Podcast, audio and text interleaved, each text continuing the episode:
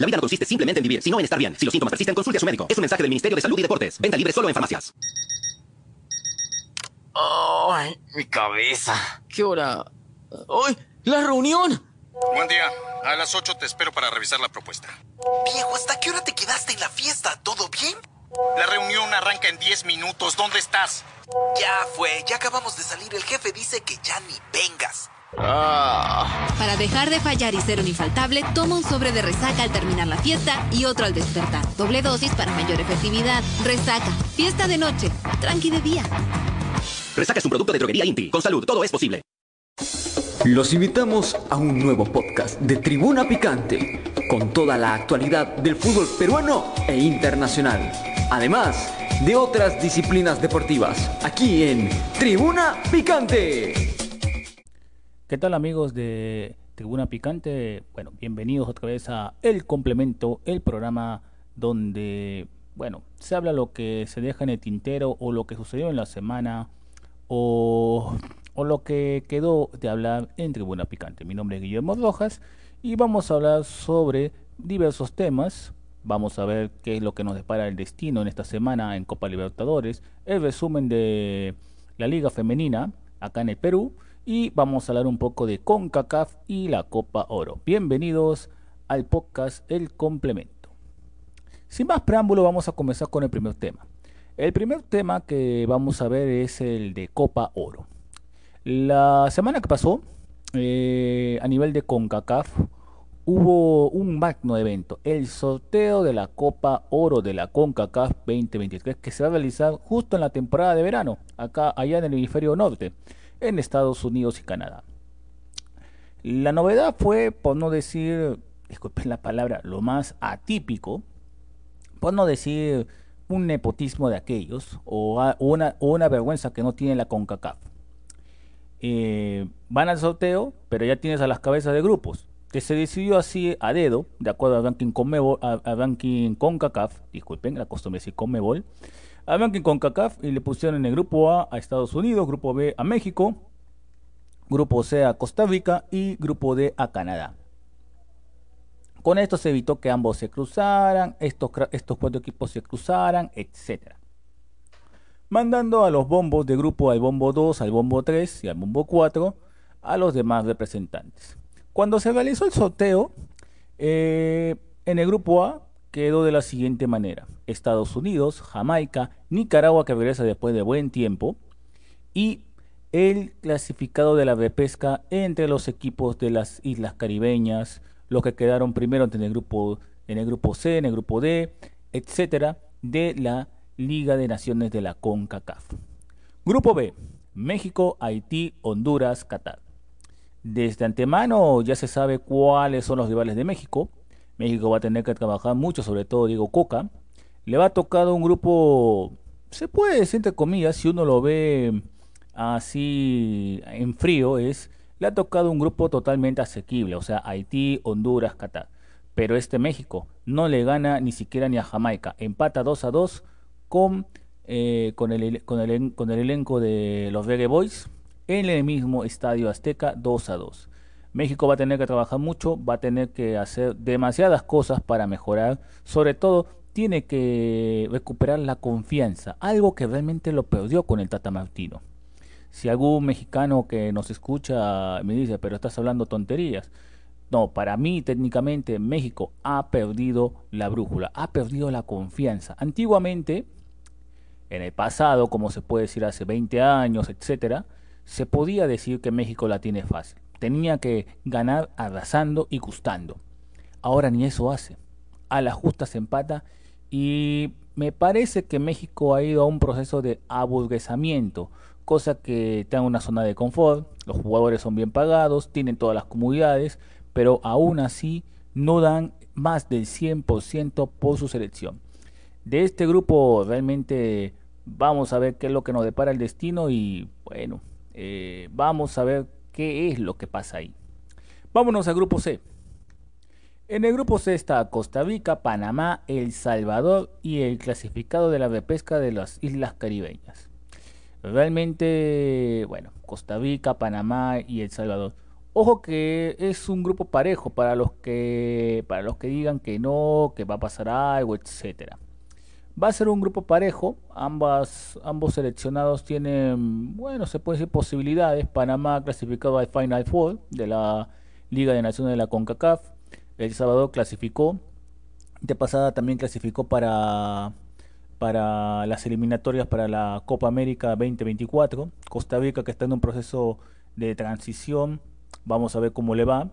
Al parecer, ojalá que esta vez convenzan a, Keylor Navas para que participe, aunque sea una Copa, Copa Oro, cosa que el mítico portero costarricense no ha asistido o no le gustaba, porque prefería más su vida, obviamente, eh, la, la, pretemporada en Europa que jugar por la selección. Se le entiende porque eh, para mí es un secreto lo que le hicieron a Keylor Navas, pero se, entiende la postura que que, tenía. Bueno, a mi parecer, otros van a decir, pero, pero ¿qué pasó? O sea, eh, nada más bonito es defender tu selección, sí, pero ser reconocido mundialmente en un fútbol donde realmente con CACAF, tú mencionas cuáles han sido los grandes jugadores, mm, creo que con el respeto que se merecen, creo que a nivel mundial creo que llegarían abrazando a 11 o 12 jugadores a lo máximo, y eso que todavía soy bondadoso, pero será un grupo muy, muy, muy interesante.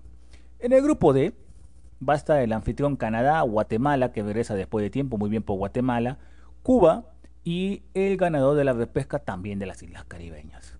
Eh, para el caso de Canadá va a ser una prueba para saber en qué posición está, si es que está para mejorar o, tiene que mejorar más cosas. Guatemala regresa después de un buen tiempo de estar suspendidos eh, el flaco Tena, el profesor Tena, el flaco Tena como le dicen, ha hecho un trabajo magnífico con Guatemala porque los llevó desde la categoría C hasta la categoría A, cosa que es un gran avance. Eh, en el caso de Cuba sí es una gran sorpresa, para mi parecer Cuba, pero vamos a ver lo que nos depara el destino, porque recuerden que Cuba el fútbol es netamente amateur, son muy pocos los profesionales, espero que les sea de del agrado esta, esta Copa de Oro. Y antes de más o menos concluir este tema de la Copa Oro y antes de ir con una pequeña crítica hacia la CONCACAF, es el grupo A, que lo pasé, que lo, lo pasé desapercibido, me había olvidado. Eh, en el grupo A estaban, como para los que recapitulen, para los que recién se enganchan a este podcast, está Estados Unidos, Jamaica y Nicaragua. Y el de la repesca de una isla caribeña de la CONCACAF. Acá lo que llama más la atención es que Estados Unidos todavía no tiene técnico, todavía. Ya han pasado ya casi cuatro meses del Mundial. Greg Berhalter, bueno, ya no sigue, sigue con el interinato. No se sabe si va a seguir Greg Berhalter. No se sabe quién es el nuevo técnico de Estados Unidos y me parece que Estados Unidos, con la generación que tiene, con el material humano que tiene, me parece que está regalando el tiempo. Eh, para, para ir pensando, esbozando cuál va a ser su nuevo equipo de cara al mundial donde van a ser anfitriones, Estados Unidos con Canadá y Estados Unidos y, y México. Ahora, yo creo que Estados Unidos todavía se está dando el lujo, pero ojo, eso lujo no te puede seguir dando.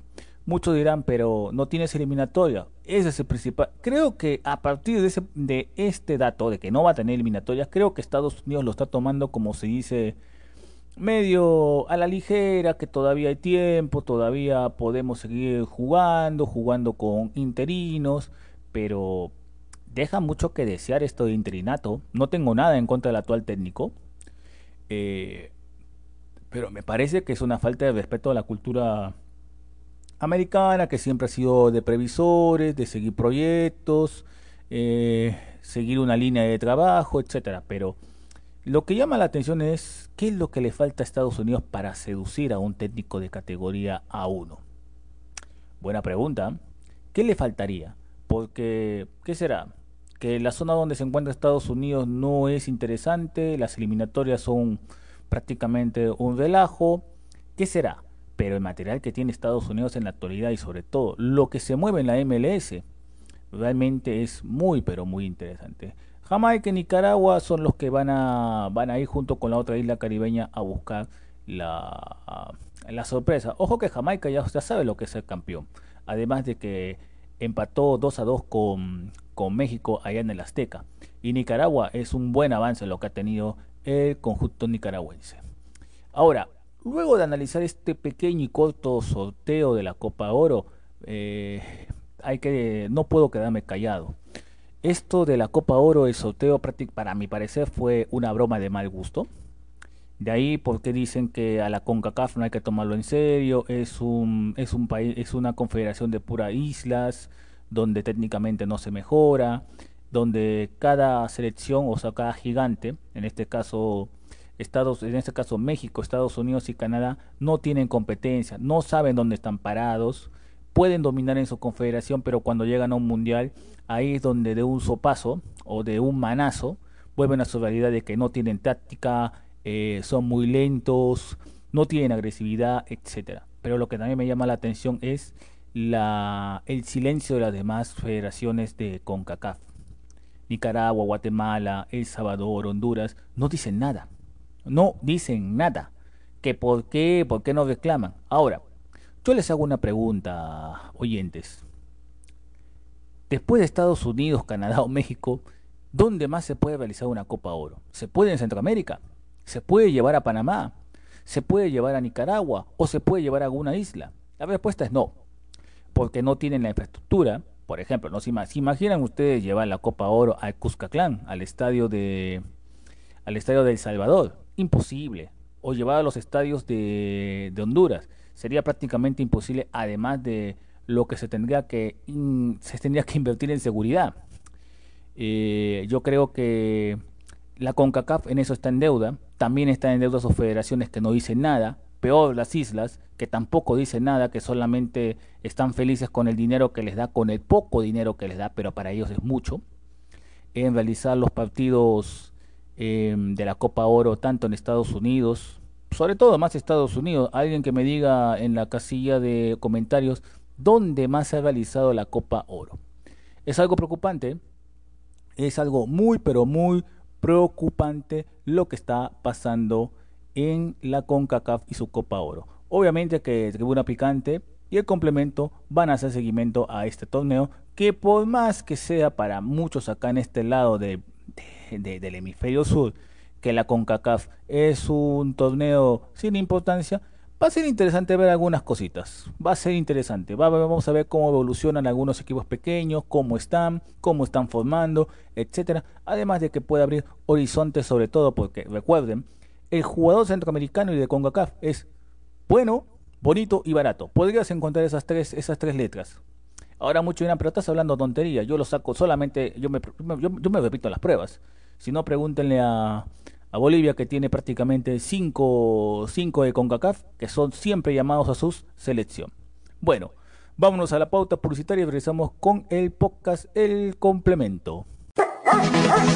¿Tienes una clínica veterinaria y necesitas un sistema que te ayude a gestionarla? LOLVE es el software de gestión veterinaria más completo de Latinoamérica. Le permite a su establecimiento estar totalmente integrado a través de un solo software y te da una información para poder tomar decisiones en favor de tus pacientes y tu rentabilidad. Agenda una demo para conocer nuestra solución. Para más información, ingresa a www.lolinsa.com.pe o llama al 969 756 291. Lolinza, ingenieros de mandil blanco. Y después de la pauta publicitaria regresamos con el podcast El Complemento. El lado, lo que se queda en el tintero en Tribuna Picante. Bueno, este fin de semana hemos tenido acción de la Liga Femenina de Fútbol Peruano. Eh, acá tenemos los resultados. Los resultados fueron muy interesantes. Eh, Cantolao ganó 2 a 1 es por victoria empate entre eh, Universidad San Martín y la UCB de Trujillo. El partido de, el partido de la fecha, el que me digan que no ha sido el partido de la fecha, justo ese es lo que voy a comentar. El, el FBC Melgar 5, Atlético Trujillo 3 en Arequipa. Universitario de Deportes ganó 3 a 0 a Fútbol Club Quillas. Y en el epílogo de la fecha, de la fecha 2, que ojo, hay un partido a debe, eh, Manucci ganó 2 a 1 a Deportivo Municipal. El partido que quedó suspendido por falta de planificación, falta de comunicación, entre otros casos, fue el de defensores de Ilucán y Alianza Lima. Eh, en general, haciéndose un balance en frío, ha sido una fecha con muchos goles, sobre todo el partido de, de FBC Melgar con eh, Atlético Trujillo, 8 goles. Eh, más o menos se han sumado, a ver, déjeme ver, 8, 10, 11, 14, 16, ajá, 19 goles. Se han, miren, 19 goles en la liga femenina. Se han anotado, ahorita tenemos nueva goleadora, que es la jugadora colombiana del FBC Melgar, que anotó un póker de goles. Pero bueno, ahora, eh, a ver, tengo que mandar una felicitación, sobre todo el coraje y las ganas que le puso la señorita Jenny Vázquez, periodista arequipeña, en nadar el partido entre FBC Melgar y Atlético Trujillo. Ojo, Federación Nativa, ustedes todavía siguen en deuda. Ustedes solamente eligen a dedo lo que ustedes pueden transmitir. Me parece de pésimo gusto solamente transmitir dos partidos cuando ustedes supuestamente han comprado los derechos de transmisión. Muchos me dirán, pero ¿por qué haces esa crítica mala, mala leche? No es que estoy haciendo una crítica mala leche, sino que ya me enteré cómo están haciendo algunas cosas y me parece de muy mal gusto que solamente ustedes trabajen, solamente contraten solamente para, para un solo partido, dos partidos. Entonces la pregunta que les hago, ¿para qué compran los derechos de TV? ¿Qué? ¿Para que otros no lo puedan pasar? Y eso también va a los derechos de radio, que recién me acabo de enterar que ahora, ahora lo han puesto abierto. ¿Qué está pasando? ¿Qué están haciendo con esta liga femenina en Perú? ¿La están manoseando? Porque creo que están demasiado improvisando. Ahora, de los partidos que pude ver o que pude leer, eh, para nadie es un secreto lo, el resultado. Para mí, personalmente, no me llamó la atención el resultado de Universitario Conquillas. Obviamente que no me gustó la narración de Nativa, en el caso de que, bueno, una cosa es narrar masculino y otra cosa es narrar femenino. Eh, el que se meta o el que haga la narración de, de femenino, por favor, trate de no criticar a las chicas o trate de no ser, no ser baja llanta, porque aquí obviamente, ¿cómo le vas a pedir? Y siempre voy a decir eso, ¿cómo le vas a pedir a al fútbol femenino que le ponga intensidad, que le ponga táctica. Cuando hay que hacernos esta pregunta, ¿hace cuánto tiempo que el fútbol femenino realmente ha tomado impulso? Será tres o cuatro años. No le pidas todavía, eh, eh, no le pidas todavía muchos resultados, porque en estos partidos van a, van a haber errores, pero errores clásicos de fútbol femenino cuando recién inicia donde las defensas pueden ser goleadas o también no puede haber, como se dice, coordinación o comunicación entre las jugadoras para hacer jugadas como en el fútbol masculino. Ahora muchos miran, pero el fútbol peruano es lento, claro. Si ustedes están acostumbrados a la lentitud de la Liga 1 masculina, aquí te tienes que acostumbrar un poquito más. Y a eso es lo que yo voy a los comunicadores y periodistas. Tengan paciencia ténganle paciencia a las chicas. Esto recién comienza, o sea, esto recién se está, o sea, esto recién comienza en cuestión de cobertura, en cuestión de, eh, de ser mediáticas, etcétera. Pero tengan un poquito más de respeto por la jugada. Y a los que hacen cancha, por favor, pues por lo menos investiguen o hagan su trabajo, pues. Hagan su trabajo. Eh, la U lo hizo prácticamente, la hizo, lo hizo un poco fácil. Fue un triunfo cómodo. Eh, la defensa de Quillas, wow innumerables innumerables errores en la defensa que hicieron que le hicieron muy fácil a la U. Yo creo que la U reguló un poco, sobre todo porque si la U se proponía y me tenía el acelerador, esto iba a ser una, una goleada de escándalo. Felicitaciones también a la hinchada de la U que poco a poco está yendo al estadio monumental a, a alentar a las chicas. Eso sí me tengo que sacar el sombrero. Eh, la parte negra ha sido lo de Alianza Lima con, digo, de Defensores de Lucán con Alianza Lima. Falta de coordinación. Espero que la FPF, por lo menos, eh, y los eh, FPF sobre todo, pueda subsanar estos, estos errores que ha tenido. Y bueno, pues también a la prensa, por favor, dejen, bueno, yo sé que la fama que tiene Alianza Lima, de la mesa, todo, pero es fútbol femenino, no me pasen los vicios, como ya lo dije en un podcast anterior, los vicios de masculino al femenino. Eh, otra nota que tengo que hacer lamentable es, ojo, a, los señores de WhatsApp de, prensa de, de, todo, lo de prensa de, eh, de. Por favor, si van a conversar o si van a hacer cosas como decir que el partido preliminar entre Manucci y Municipal va a ser aburrido, pues entonces no vayan, pues, no vayan, no vayan y dejen trabajar a los demás. Me parece de pésimo gusto eh, decir en eh, decir en el grupo de WhatsApp, bueno, fácilmente que hoy día me sacan el grupo de WhatsApp, eh, que para qué hay que darle cabida a las mujeres y después ustedes son los mismos que después cuando el club está jugando cosas importantes, por favor apoyen. Si ustedes mismos ni siquiera la respetan, por favor, señores de, de prensa de, bueno, de todos los que siguen, hacen cobertura a Manucci, por favor, más respeto a las chicas. Sobre el partido, fue un partido interesante. Eh, hubo un penal atajado, que fue muy, pero muy polémico, pero sobre todo, wow, eh, interesante como la tapó la portera del Echamuni. Eh, fue un 2 a 1. Fue un partido entretenido, le soy sincero. Fue un partido entretenido. Solamente lo pude ver en base a, algunos tweets, en base a algunos, algunas imágenes. Ojo, nativa, tenías, tenías para hacerlo porque ustedes tenían en el, en el, en el complemento, ustedes tenían al equipo de masculino de Manucci contra el equipo de Alianza Atlético. O sea, ustedes tenían algo para eh, para hacerle cobertura. Muy mal, señores, muy mal. Vámonos al partido que sí lo pasaron, que también fue de San Martín con la UCB. Fue un partido típico de fútbol femenino, mucho 12, mucho, mucho más físico y sobre todo errores a por. Pero tienes que tener paciencia si te metes al femenino.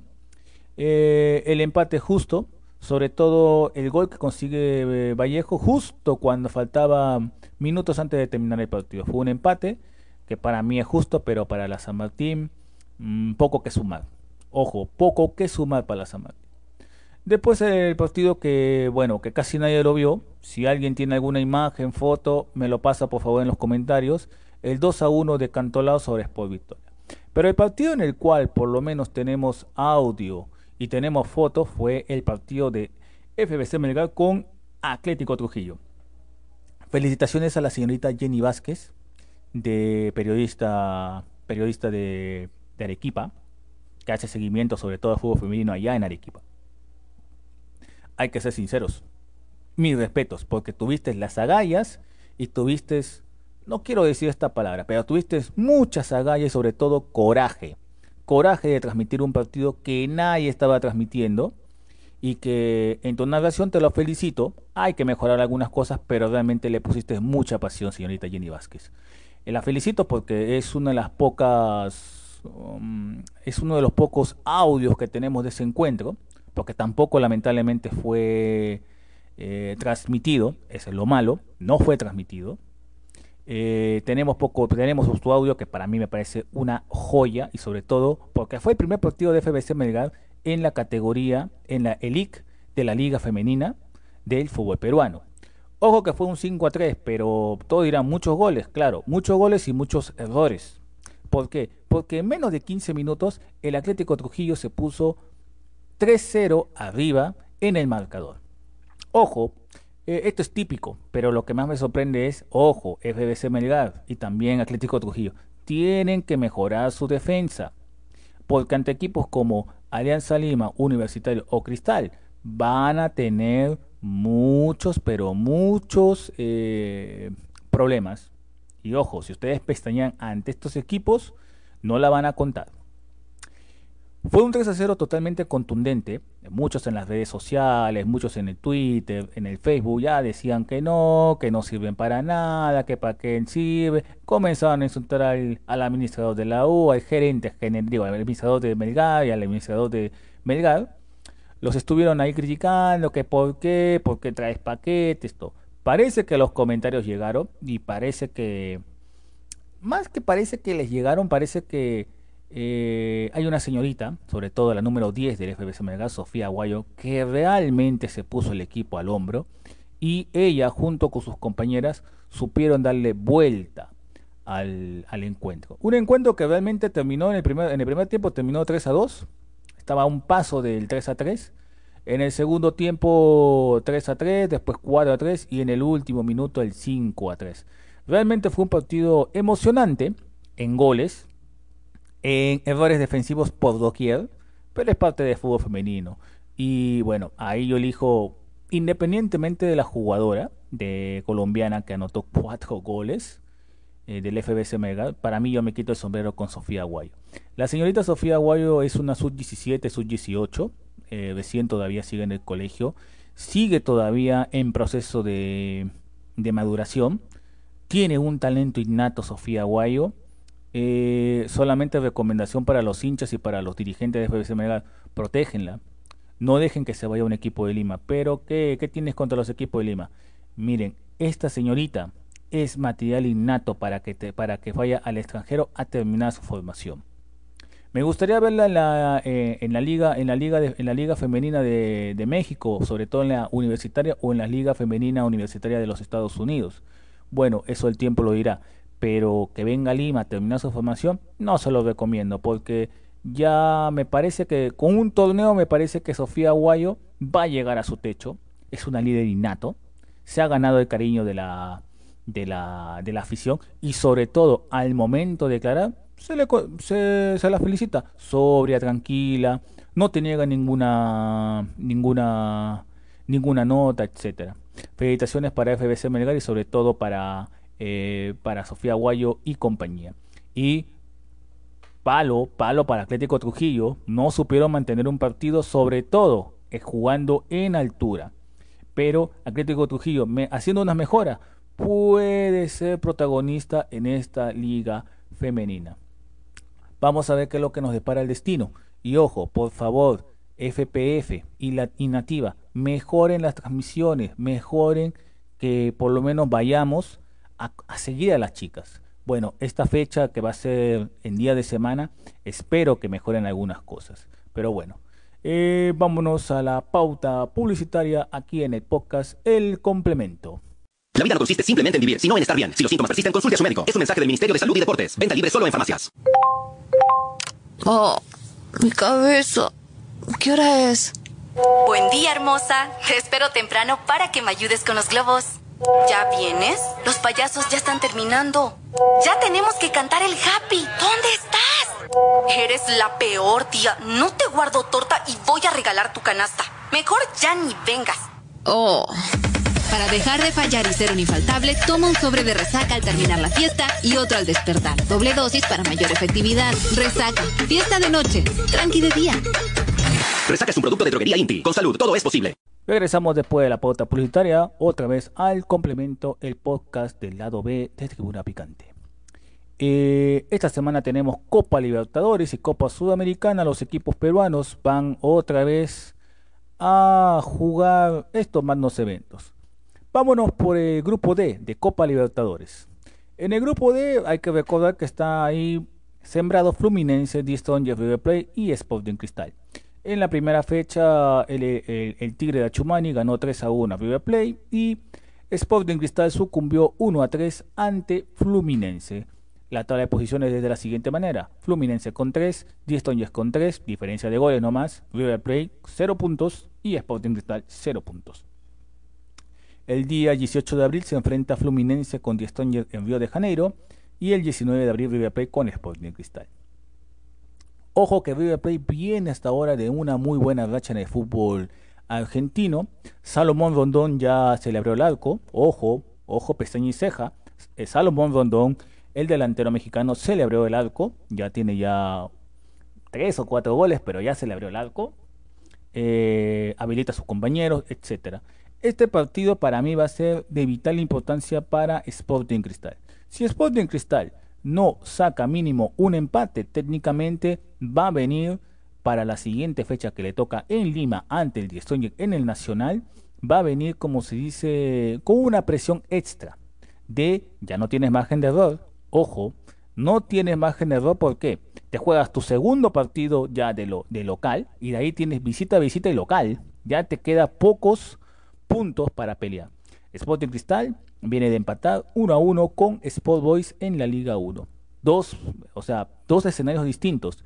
River Plate que vaya a proponer a lavarse la cara después de esa mala actuación que tuvo en el Hernando Siles de La Paz y Sporting Cristal que tiene que salir también a conseguir el punto o en el mejor de los casos la victoria. Vamos a ver qué le depara al equipo celeste el día 19 de abril en la cancha del Monumental de Núñez. Vámonos a otro grupo, a otro grupo que le toca al peruano. Vámonos al grupo G. En el grupo G, perdón, en el grupo G eh, tenemos como puntero a Libertad con tres puntos, al Atlético Paranaense de Lanza Lima con un punto, luego del empate a cero goles en el estadio de Matute, y Atlético Mineiro con cero goles. Eh, esta semana se va a enfrentar el Atlético Paranaense con Atlético Mineiro en Curitiba. Interesante encuentro entre brasileños. Y el plato de fondo va a ser el Libertad con Alianza Lima. Ojo que Libertad viene con, o sea, ambos clubes vienen muy bien en sus, en sus, en sus ligas. Vamos a ver, ahora volvemos al, al plano internacional para Alianza Lima. No tengo nada en contra del equipo blanco azul. Eh, va a venir, ojalá que esta vez no aparezca la presión de otra vez ganar un partido hace más de... Ya perdí la cuenta, disculpen. Ya perdí la cuenta de cuántos partidos eh, no gana Alianza Lima. Hace 11 años que Alianza Lima no gana un partido en Copa Libertadores. 11 años. Se enfrenta ante un rival como Libertad que realmente a nivel de Copa Libertadores siempre ha hecho buenas actuaciones. De local se ha mantenido invicto hasta ahora, o tiene una fuerte localía. Y Alianza Lima va a tener que salir a proponer. Ahora, lo primero que tiene que hacer Alianza Lima ante Libertad es mantener el arco en cero. Tratar de triangular y por lo menos buscar el gol con sus delanteros. Vamos a ver cómo le propone. Ojo que Libertad viene, llega este partido con una confianza y sobre todo con algo de más. ¿Cuál? Es que su primer partido lo ganó en Belo Horizonte al Atlético Mineiro por 1 a 0. El equipo, el equipo paraguayo muy ordenado tácticamente atrás y sobre todo muy buen contragolpeador. Si Alianza Lima no puede o no mantiene el cero durante los primeros 15 minutos, yo creo que puede venirse otra derrota. Pero si mantiene el orden táctico hasta los 90 minutos y obtiene un empate o una victoria histórica, a ver, ¿hace cuánto tiempo que Alianza Lima no, no gana? A ver, a los me pueden, me pueden dejar sus, sus comentarios en nuestras redes sociales. Me parece, no quiere, bueno, me parece que Alianza Lima no gana desde el gol que hizo el loco Nicolás Tagliani al, al Olimpia, en ese 1 a 0, pero estamos hablando de año 2003, 2004, por ahí, allá, allá por ese lejano, por esos lejanos años. Pero bueno, Alianza Lima se va a enfrentar al Libertad. Vamos a ver qué nos depara el destino. Esperemos que sea un resultado positivo para el equipo blanquiazul. Y por último, en el grupo H, en el grupo casi menos que nadie le da interés, tenemos al Atlético Nacional con tres puntos, Olimpia con un punto, Melgar con un punto y Patronato con cero puntos. Esta semana se enfrenta Olimpia con Patronato en Asunción y en Medellín el Atlético Nacional se enfrenta a Melgar. Ojo que Melgar regresa después de buen tiempo a, bueno, no digo que después de buen tiempo, después de un año regresa a Colombia. Ojo que en Colombia ha tenido muy buenos resultados como empates, no perdió por goleadas. Eh, su última, última victoria del FBC Melgar justo lo tuvo en Colombia, eh, en Colombia. Fue en ese maravilloso año 2019 donde eh, Bernardo Cuesta, con gol de Bernardo Cuesta, eh, se ganó en Barranquilla al, al Junior de Barranquilla, hasta ahora me acuerdo del gol y hasta ahora me acuerdo hasta ahora la narración de Pierre Manrique. Eh, saludos a Pierre Manrique allá en, en, el cielo. Una excelente narración de Pierre. Y siempre me acuerdo de ese, de ese encuentro. O sea, le salió todo a Melgar. Y sobre todo Bernardo Cuesta se anotó un golazo que para mi parecer fue el gol más gritado en Arequipa. Vamos a ver qué le depara a Melgar. Ojo que Melgar viene de ganar el, el, Clásico del Sur ante Cienciano de Cusco por 1 a 0. Eh, Atlético Nacional llega mm, como se dice, llega muy bien, mucho mejor que su clásico de el DIM. Está mucho mejor posicionado y también regresa un viejo conocido, o sea, vamos a ver a un viejo conocido de fútbol peruano, Paulo Autori. Vamos a ver qué es lo que nos depara el destino.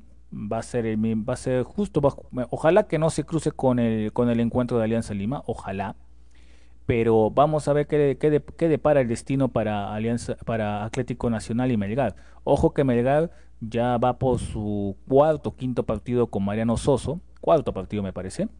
Eh, ya está teniendo, ya sabe más o menos a qué, ya está entendiendo la idea de Soso.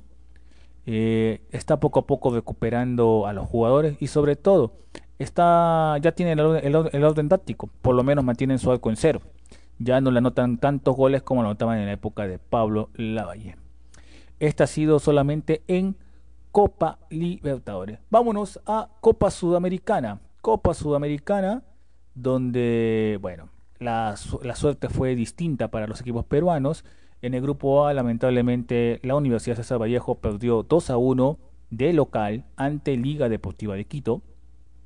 Botafogo empató 2 a 2 con Magallanes. En esta fecha, Liga de Quito va a recibir a Magallanes y Botafogo a Universidad César Vallejo. Ojo que Universidad César Vallejo también empató. Pero es el equipo al que menos información le dan, bueno, los, los, medios de la capital. En Trujillo más o menos he sabido un poco más cómo le va a la UCB del profesor Washington Sebastián Abreu. Ojo que Washington Sebastián Abreu va a regresar después de buen tiempo a Río de Janeiro, sobre todo a un equipo donde él prácticamente es un ídolo más. Eh, la camiseta 113 o la camiseta número 13 es la camiseta emblemática que va a tener. Ya me imagino eh, los homenajes, las pleitesías que le van a brindar al loco Washington Sebastián Abreu en este encuentro donde eh, el equipo de Washington Sebastián Abreu tiene que salir a ganar o ganar. Porque si no gana, o mínimo el empate, eh, va a estar un poco lejos del segundo, se, aleja un poco más del segundo y de los primeros y del primer lugar. Además de que tú vas a tener dos visitas, ojo, después de Botafogo va a tener que ir, después de Botafogo va a tener que visitar a Magallanes en el Teniente Rancagua en Chile. Ojo que César Vallejo tiene que sacar un resultado importante para que no se le despeguen los dos equipos que están en la punta como son Liga Deportiva de Quito y Botafogo. Vamos a ver qué es lo que nos para el destino. Ojo que César Vallejo tiene que ser ordenado. Si muestra ese orden y sobre todo ese ataque que mostró ante Liga Deportiva de Quito, se puede traer un resultado muy pero muy interesante de Río de Janeiro ante Botafogo. Vámonos al otro grupo, al otro peruano, Universitario de Deportes que amanece como puntero del grupo G con 3 puntos, Santa Fe, Independiente Santa Fe con 1, Goiás 1, Gimnasia y Grima de la Plata con 0 puntos. Eh, Universitario logró su victoria mediante vía penal de Zúcar en el bosque de La Plata, en el estadio de Gimnasia y Grima de la Plata. Esta semana se van a enfrentar Santa Fe, Independiente de Santa Fe versus Gimnasia y Grima de la Plata y Universitario de local va a enfrentar al Goiás un Goiás que viene con técnico nuevo, no la, está, no la pasó muy bien en su torneo estadual, falta todavía para que comience el Brasileirao y parece que vamos a ver cómo le va a la U, porque la U tiene el deber de salir a ganar este encuentro. Ahora, ¿por qué digo que tiene que salir el deber? Tiene que demostrar por qué ganó en, en La Plata ante Gimnasia y Esgrima. Si logra un resultado, habrá hecho un gran paso, un gran paso habrá obtenido. Mínimo ya estaría, entre comillas, asegurando mínimo el segundo puesto. Le ganaría a un brasileño, que es de por sí los brasileños son muy, pero muy pesados. Y sobre todo, ojo, Universitario tiene que conseguir un resultado positivo, llámese o ganar o en el peor de los casos empatar, porque su siguiente partido es también de local ante Independiente de Santa Fe, que es un rival muy pero muy pesado. Es ahí donde la crema o el club crema tiene que eh, lograr sí o sí un resultado positivo. La derrota no le conviene.